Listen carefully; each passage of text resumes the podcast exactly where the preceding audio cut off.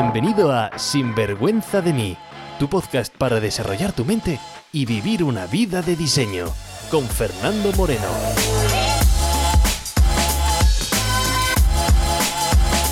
Hola y bienvenidos al episodio 4 de Sinvergüenza de mí. En el episodio de hoy vamos a hablar sobre cómo lidiar con las opiniones de los demás. ¿Qué hacer cuando gente que queremos o gente desconocida nos da su opinión y no es precisamente la que queremos escuchar? ¿Estás preparado? Pues vamos por ello.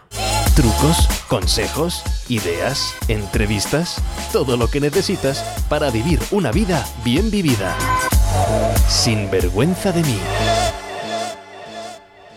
Hola y bienvenidos al episodio 4 de Sinvergüenza de mí. Soy Fernando Moreno y en el episodio de hoy vamos a hablar sobre uno de los temas que más suelen salir en mis sesiones de coaching y es además el que más preguntas he tenido en hola@sinvergüenzademí.com y es qué hacer o cómo lidiar cuando las opiniones que escuchamos no es lo que queremos oír, cómo hacer que no nos afecten. Lo que hoy comparto con vosotros son opiniones personales. De hecho, por mi trabajo pues no puedo dar opiniones personales, así que aprovecho este vehículo para mostrar las observaciones. Antes de aceptarlas o rechazar el contenido de este episodio, ya sabes, pruébalo y si te sirve, pues úsalo y si no, pues lo devuelves. Pues vamos a ello, cómo lidiar con las opiniones o críticas de otras personas. En primer lugar, olvidamos que las opiniones son gratuitas, los consejos son gratuitos, además son como los gases, que te quedas mucho mejor cuando los sueltas y el que está a tu lado pues se tiene que aguantar porque no lo ha pedido. Y oye, hay que reconocer que en muchos casos tú eres el que das la opinión o consejo sin que nadie te lo pida. ¿Por qué te digo esto? Pues porque lo quieras o no, te van a venir. Así que si no lo esperas, empieza a esperarlas. En segundo lugar, y una frase que repetiré cienes y cienes de veces es, tu cerebro no está diseñado para que tú seas feliz. Eso de la felicidad es un lujo que te corresponde a ti. Tu mente solo se preocupa de que sobrevivas, porque así la raza sigue. Los lujos, como la realización personal, te corresponde a ti ganarlos. ¿Y por qué te digo esto? Pues porque de fábrica te va a venir el dolor, el toca huevos, el sentirte incómodo. Es normal, pues es un insulto a nuestro ego. Tenemos que despertar de ese estado hipnótico en el que vivimos y traer conciencia a la situación. Hay veces que nos olvidamos que por mucho podcast que escuches, por mucho iPhone que tengas, por mucho internet, no nos damos cuenta que tenemos el sistema operativo en nuestra mente desde hace 200.000 años. Cuando vivíamos en cuevas y cazábamos news, o news o no sé, lo que cazáramos en aquella época. De hecho, vamos a viajar a ese tiempo, a esa época antigua, y aclaro que este ejemplo es ilustrativo y puede que coincida o no con datos reales. Hace miles de años, pues vivías en el pueblo de las cuevas. El hombre pues se dedicaba pues eso, a cazar los news y la mujer pues a la crianza y a otros menesteres de la cueva. Y de verdad, no sé si lo has pensado, pero es que la última actualización de nuestra mente vino hace 200.000 años. Y mira que hemos cambiado desde entonces. Pero nuestro sistema operativo sigue con las mismas aplicaciones de fábrica. Bueno, pues sigo. Cuando salía el sol y salía el hombre, pues iba a cazar. Y por el camino se encontraba pues algún otro hombrecillo y se comentaban, ¡Hey, ¿dónde vas? pues a cazar. ¿Y tú? Pues yo vengo de ahí. Pues te diré. Y aquí es como comenzaron el origen de las opiniones. Hmm, yo si fuera tú, pues eh, no iba, que no hay ni ñu ni hay ña. Así que ve mejor otro camino. O algo así como, eh, alma cándida, a cazar, hmm, a cazar. A estas horas y con este tiempo, vete tú a pescar que es mejor. sí, muy bien, pero ¿por qué las opiniones? Pues para ayudarse unos a otros ante el peligro. Pues que en aquella época era mucho, y es un mecanismo de supervivencia. Hoy por ti y mañana por mí quizás. Pero bueno, ¿y qué más da a ti avisar del peligro de otro? Pues buena pregunta. Mira, después de analizar a cientos de personas que tienen un propósito en la vida o tienen las cosas claras y gente pues que está un poco más perdida y que siguen buscando su claridad, lo que es evidente es que aquellas personas que se centran en ayudar a otros, en servir a otros, se sienten mucho más realizados. Por ejemplo, gente que trabaja en una ONG o una organización sin ánimo de lucro, pues están mucho más motivados y apasionados que quizás en otras empresas. Pero aunque bueno, también eh, hay que verlo todo entre comillas, porque mira, tengo justamente una, una cliente que trabajaba en una ONG por más de 15 años, una ONG que se dedicaba pues a niños. Y cuando empecé a trabajar con ella estaba totalmente desconectada. ¿Por qué? Porque trabajaba en la parte financiera y lo que ella veía pues no era niños, era Excel, documentos, números, por lo tanto pues estaba un poco desconectada con su trabajo, no le llenaba. Luego pues se empezó a dar cuenta pues que esos informes son la herramienta principal para ayudar a los niños. Por lo tanto, volvió otra vez a conectar el por qué se metió en la ONG con su tarea principal y otra vez volvió a ganar esa pasión por su trabajo. Pero la verdad es que ni idea de dónde viene esto de por qué querer avisar o por qué querer ayudar. Quizás es un mecanismo que nos dio la naturaleza para ayudarnos los unos a los otros y así tener como recompensa la satisfacción personal. Ese sentimiento de contribución es el que va a hacer al ser humano compartir. Y compartimos evitando peligros, porque la mente es lo que quiere, supervivencia. De hecho, si te das cuenta, hay muchas páginas cuyo modelo de negocio pues, se basa en que la gente pues, dé opiniones sobre sitios, sobre restaurantes, sobre lugares, para ir avisando así a futuros clientes. Estas páginas web se han dado cuenta de que está dentro de nuestro ADN compartir y dar opiniones. Además, tienes que comprender que toda comunicación responde a dos motivos. O es un llanto o una atención por amor, o es una muestra de amor. Una muestra de respeto, de cariño, de no hacer sufrir al otro. Pero claro, tienes que tener en cuenta que toda opinión viene bajo las experiencias que la persona ha pasado. Tú, por ejemplo, imagina que tienes hijos, quieres que no tropiecen en las mismas piedras o quieres que no sufran y por eso vas a compartir con ellos tu sabiduría. Es un acto de amor, pero es una sabiduría tuya que has ganado con tus vivencias y con tus limitaciones y con tus miedos. Pero oye, que no todo es así, porque por ejemplo el cazador le podía haber dicho que no había ñues, porque no quería que le cazaran su comida, porque si no su familia pues no comería. Para esa persona que tú caces significa que él no coma, por lo tanto tiene un conflicto interno. Y si de verdad cree que su supervivencia depende de ello, pues quizás te dará un consejo no bueno, pero esto en sí depende de qué tipo de mente tenga la persona. ¿Tiene una mente de escasez o de abundancia? ¿Cómo saber si tiene mente de escasez? Por ejemplo, no te voy a contar cómo estoy ganando yo el dinero, porque entonces eh, se me acaba el chollo a mí, así que no te voy a decir cómo ser, cómo ganar tu dinero. O no te voy a contar cómo ser más eficiente en el puesto de trabajo, porque si te cuento cómo ser más eficiente en el puesto de trabajo, pues a lo mejor me vas a quitar a mí mi puesto. Cuando en realidad es que el dinero, por ejemplo, es ilimitado. Y de hecho, el dinero es que es ilimitado, porque si no hubiese más dinero, los bancos centrales se dediquen a imprimir más dinero, para que luego digan que el dinero no crece en los árboles. Por lo tanto, cuando algún familiar tuyo opina, recuerda que viene con el amor para que no caigas tú, o a lo mejor viene con la mente de escasez. Ya sí, todo lo que me cuentas es curioso, estoy empezando a entenderlo, pero ¿cómo hago cuando me dan una opinión que no es la que quiero escuchar? Te voy a contar varios métodos. Método 1. Primero, Escucharlas por amor y respeto al que te la está dando. No interrumpas, escúchalas. 2. Mira si te viene bien. Si no, no la usas. 3. Das las gracias por la opinión. Tan simple como eso, pero seguro que no lo haces. Y te repito, 1. Escucha. 2. Mira si te viene bien. Y 3. Da las gracias. Sí, vale, pero ¿cómo lo hago? Si esto es dificilísimo. ¿De verdad? Si en verdad lo llevas haciendo toda tu vida, pero con otras cosas. Por ejemplo, en Navidad. Recibes ese regalo horrendo de tu marido, de tu mujer, de tu hermano, de tu cuñado, de tu suegro, ya sabes qué tipo de regalo estoy hablando. De ese ser querido o conocido. Un regalo pues que te gusta muy poco. Pero ¿qué es lo que haces? Primero lo abres con ilusión, porque es un regalo que han pensado en ti, es un regalo pensado en ti, así que abres el regalo con ilusión. No sabes lo que va, no sabes lo que va a venir, quizás te gusta o quizás no. Dos, lo abres y mira si te viene bien. Tres, das las gracias. Cuatro, Quizás lo usarás, quizás lo descambiarás, se quedará muerto de muerto de pena en el armario, o puede que lo regales tú a otro. Pues lo mismo ocurre con las opiniones. Es decir, lo abres, lo miras, le das las gracias, lo pruebas y miras a ver qué es lo que haces con ello. También está el método 2. Este método 2 lo suelo usar con gente pues que no conozco. Imagínate que tu hijo de 4 años te da consejos sobre finanzas. ¿Tú lo escucharías? No, de verdad, ¿tú lo escucharías si tu hijo de 4 años te da consejos sobre, sobre finanzas? Pues lo normal es que no, pero que tampoco le escuches con consejos de tu carrera profesional o de tu salud o de tus relaciones. ¿Pero por qué? Pues porque es un niño, por Dios, me dirás.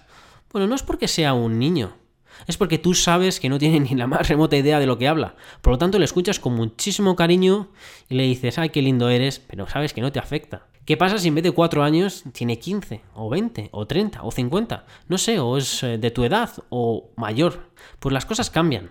¿Y por qué? Porque crees que esa persona sabe, y ante la duda le pones siempre un escalón por encima. Pero en verdad, puedes que esa persona no tenga ni más remota idea de lo que está hablando. Puede que sea el niño de 4 años en un cuerpo con más años. Así que cuando no conoces a la persona, lo que tienes que hacer es validar esa opinión.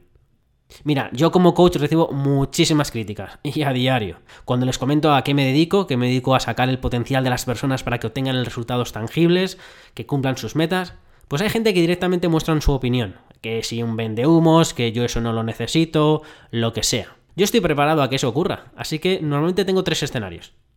Uno, que la persona me importe muy poco. Bien, porque o no tengo tiempo o no me interesa hablar con esa persona. Pues entonces le doy las gracias y ya paso de ellos. No voy a luchar esa pelota. Sí, muy bien. cambio de tema, me voy. Dos, si tengo tiempo y puede ser un cliente potencial o quiero conectar, entonces dedico a jugar esa batalla. Y tres, pues si es mi familia y como directamente no van a ser mis clientes, pues le doy la información súper, súper, súper resumida para salir del paso, no les cuento nada y si ellos quieren saber, pues que me pregunten. Pero mira, esta vez en vez de contarte el método, te voy a contar un ejemplo real que me pasó hace no mucho. Hace, pues eso, no mucho, pues estaba en una cena con un grupo de conocidos y alguno pues que le había visto pero que no conocía mucho. Además me tocó esquinado. Ya sabes que es el peor sitio porque solamente puedes hablar pues con dos personas. Cuando me preguntaron qué hacía, pues uno de ellos fue directo. Ah, un vende humos. De esos hay muchos en internet. Todos los fracasados son coaches ahora, jugando con la debilidad de la gente. Además le conté, bueno, trabajo para un coach americano, Tony Robbins, ah, ese Tony, ese Tony es para idiotas, un engañabobos. Y todo, todo eso, e incluso más, en menos de 10 segundos. En ese momento, pues no estaba preparado, estaba mirando pues la, carta para ver qué es lo que íbamos a comer. Así que me sentó pues como un puñetazo en la cara, una, una patada en los huevos. Porque por muy coach que, que, que, sea, pues oye, ego tengo. Y soy una persona absolutamente normal, con las mismas emociones que todo el mundo. Cuando me estaba recuperando del bofetón, el otro también saltó. Sí, lo del coaching ese no va conmigo, sí. Y además Tony no funciona, es mucho ra, ra, ra, ra. Bueno, por lo menos este estaba mucho más tranquilo. Así que ahí pues me encontraba yo, con ese dolor de estómago y en esa ira que empezaba a subir. Entonces, ¿qué hice? Uno, pues reconocí internamente que me habían tocado los huevos, que me habían pillado desprevenido, que no me lo esperaba. Y me perdoné a mí por tener esa, esa emoción. Es normal. Han despertado al ego. Ya con el hecho de reconocer que es normal, ya el ego se tranquilizó. Después fui al que parecía más agresivo y este es el método que usé. Uno, pues le di las gracias por el regalo, aunque yo no lo viera así en ese momento, pero hay una intención positiva en esa persona en decir eso. Y si no es un acto de amor, es un llanto de dolor. Por lo tanto, curiosidad y compasión activado. Número dos, nunca lucho con las opiniones. Luchar con las opiniones no te va a llevar a ningún sitio. Las opiniones son el resultado de algunas hipótesis. Así que con curiosidad y con compasión voy a ver cuáles son las hipótesis que utiliza esa persona para tener esa opinión. Veo que tienes mucha pasión cuando respondes, le dije yo. Eso me encanta de la gente. ¿Te puedo hacer una pregunta? ¿Has tenido alguna vez algún coach? No, ni lo necesito, me responde. Mmm, curioso. Este es posiblemente un niño de cuatro años. Pero bueno, sigo indagando más porque también había hablado sobre eh, Tony Robbins y así que empecé a indagar un poco más. ¿Has visto algo de Tony Robbins? No. ¿Te has leído alguno de sus libros? No, la verdad es que no me he leído ninguno de sus libros ni me hace falta. ¿Y ha sido alguno de sus eventos? Pues, pues no. Así que, por curiosidad, ¿qué es lo que te eh, hace opinar de esta forma? Bueno, es que un amigo ahí empecé a desconectar. Lo que estaba haciendo es ver si esa persona es un niño de 4 años o es un adulto.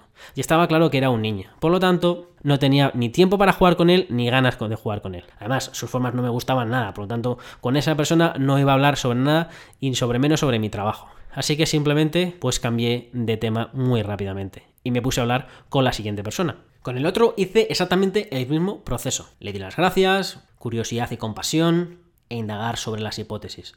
Lo que me llamó la atención es que el segundo sí había tenido un coach en el pasado y había ido a un evento de Tony. ¡Wow! Mi curiosidad creció y me puse a indagar un poco más. Esto no se trata de luchar las opiniones de las otras personas, ni siquiera de defender la mía. Simplemente quiero saber ¿Qué hipótesis tiene esa persona para llegar a esa conclusión? Porque luego lo comparo con mis hipótesis. A lo mejor la persona tiene toda la razón del mundo y soy yo el que estoy totalmente casado con mis opiniones o con mis, perdona, con mis hipótesis y por eso tengo esas opiniones. Así que yo soy feliz de cambiar de opinión, pero más de cambiar de opinión, feliz de incorporar nuevas hipótesis. Así que con mucha curiosidad y con, eh, y con compasión pues empecé a indagar un poco más. Así que al final, pues decido hablar con esta persona más y saqué pues sus hipótesis de por qué coaching no funciona y por qué el evento de Tony pues no había cambiado su vida. Su queja era que sí, pues fue una sesión de coaching y la verdad es que después de esa sesión de coaching, pues que no cambió y que además después del evento de Tony, pues que el evento le encantó, que sí, que cambió muchísimo, pero que claro, cuando salió del evento, pues a los dos meses, pues volvió otra vez a ser lo mismo. Ahora por lo menos ya entendía de dónde venía, y de hecho, esto es una queja algo común que me suelo encontrar. ¿Qué es lo que hice? Pues en vez de luchar su opinión, fui directo a sus hipótesis. Le pregunté que si iba al gimnasio. La verdad es que era una pregunta trampa, porque se le veía que el hombre, pues que hacía deporte, estaba bastante fuerte. Sí, me contestó. Así que señalé disimuladamente a una persona del grupo. Le dije, ¿tú te crees que si, pongamos que se llama Paco, ¿tú crees que si Paco va al gimnasio un día 10 horas, va a perder toda la barriga y tener unos abdominales de revista? Se echó a reír, me dijo, no, Fernando, un fin de semana, 10 horas, solamente va a tener agujetas del copón. Mm. ¿Y qué tendría que hacer entonces? Te dijo, bueno, pues si quieres tener unos abdominales del copón, pues eh, tienes que ir mínimo, pues no sé, unas cuatro veces a, a, la semana, mínimo. Además tienes que cambiar la comida, tienes que tener unos rituales sanos. Perfecto, le dije. Esto es como coaching. Por una sesión que vayas no vas a cambiar tu mente, necesitas una consistencia, unos hábitos. Y yo lo que me dedico es hacer que obtengas tus resultados mediante consistencia, cambio de hábitos y cambio de creencias. Luego seguimos hablando más, le ofrecí una sesión de coaching gratuita, pues como cuando vas al gimnasio el primer día y te dan un día de prueba para que lo pruebes y veas si va contigo. De este método lo importante es que no ataques las opiniones, sino que vayas directamente a las hipótesis. Este método lo uso mucho cuando la gente opina, por ejemplo, de política o de religión, que están muy casados con su opinión entonces lo que quiero ver es cuál, cuál es la hipótesis que tiene. Me da igual a qué partido político votes, me da igual si eres nacionalista, independentista, de lo que seas. Quiero ver cuál hipótesis tienes en la cabeza para tener esa opinión. Por lo tanto, ver la calidad de tus hipótesis me dice pues si eres un niño de 4 años y si voy a seguir hablando, dialogando con no. Porque yo feliz de cambiar mis hipótesis si viene pues de algún razonamiento lógico. Por lo tanto, soy feliz de cambiar mis opiniones, pero a través de cambio de hipótesis. Si no, pues estamos siempre hablando con un niño de 4 años y ya sabes que los niños de 4 años pues pueden llegar a ser muy ruidosos y muy cansinos si no le das la razón. Te he estos dos métodos, pero luego hay otros y que se usan y que son válidos, pero hay que saber usarlo y mucha gente lo abusa y lo utiliza además como método único. Y es el famoso mandarte a la mierda. Es decir, pelear tu hipótesis, no, tu opinión, pelear tu opinión directamente. Es una guerra de egos, a ver quién es el más fuerte. Yo la verdad es que lo utilizo, sobre todo mucho en, a lo mejor en redes sociales. Cuando estoy cansado, pues a lo mejor utilizo una guerra de egos. Pero la verdad es que intento evitarlo. ¿Por qué? Porque se te puede ir un poco de las manos. Así que si quieres utilizar este método, primero tienes que desconectar ego. Tienes que hacer que ego baje porque si no te puedes enganchar en la pelea y cualquier pelea con ego vas a perder el argumento sí o sí. Bueno, pues para ir finalizando, vamos a resumir. 1. Las opiniones son gratis, así que espéralas. Además recuerda que tú también las das. 2. Es normal que te sientan mal si te dan una opinión que no esperas. Recuerda que es tu ego que quiere defenderse. Lógicamente lo que tú piensas tiene que ser correcto, ¿no? 3. Esa opinión es una muestra de las experiencias y limitaciones de quien te las da. Por ejemplo, si le vas a contar a tu amiga recién divorciada y dolida con su ex, que piensa que todos los hombres son unos cabrones, si le vas a contar que te acabas de enamorar, ¿qué crees que va a ser su opinión? Pues si te quiere, intentará evitarte el sufrimiento que ella lleva, y por lo tanto te va a bajar de la nube. Está proyectando en ti su sufrimiento.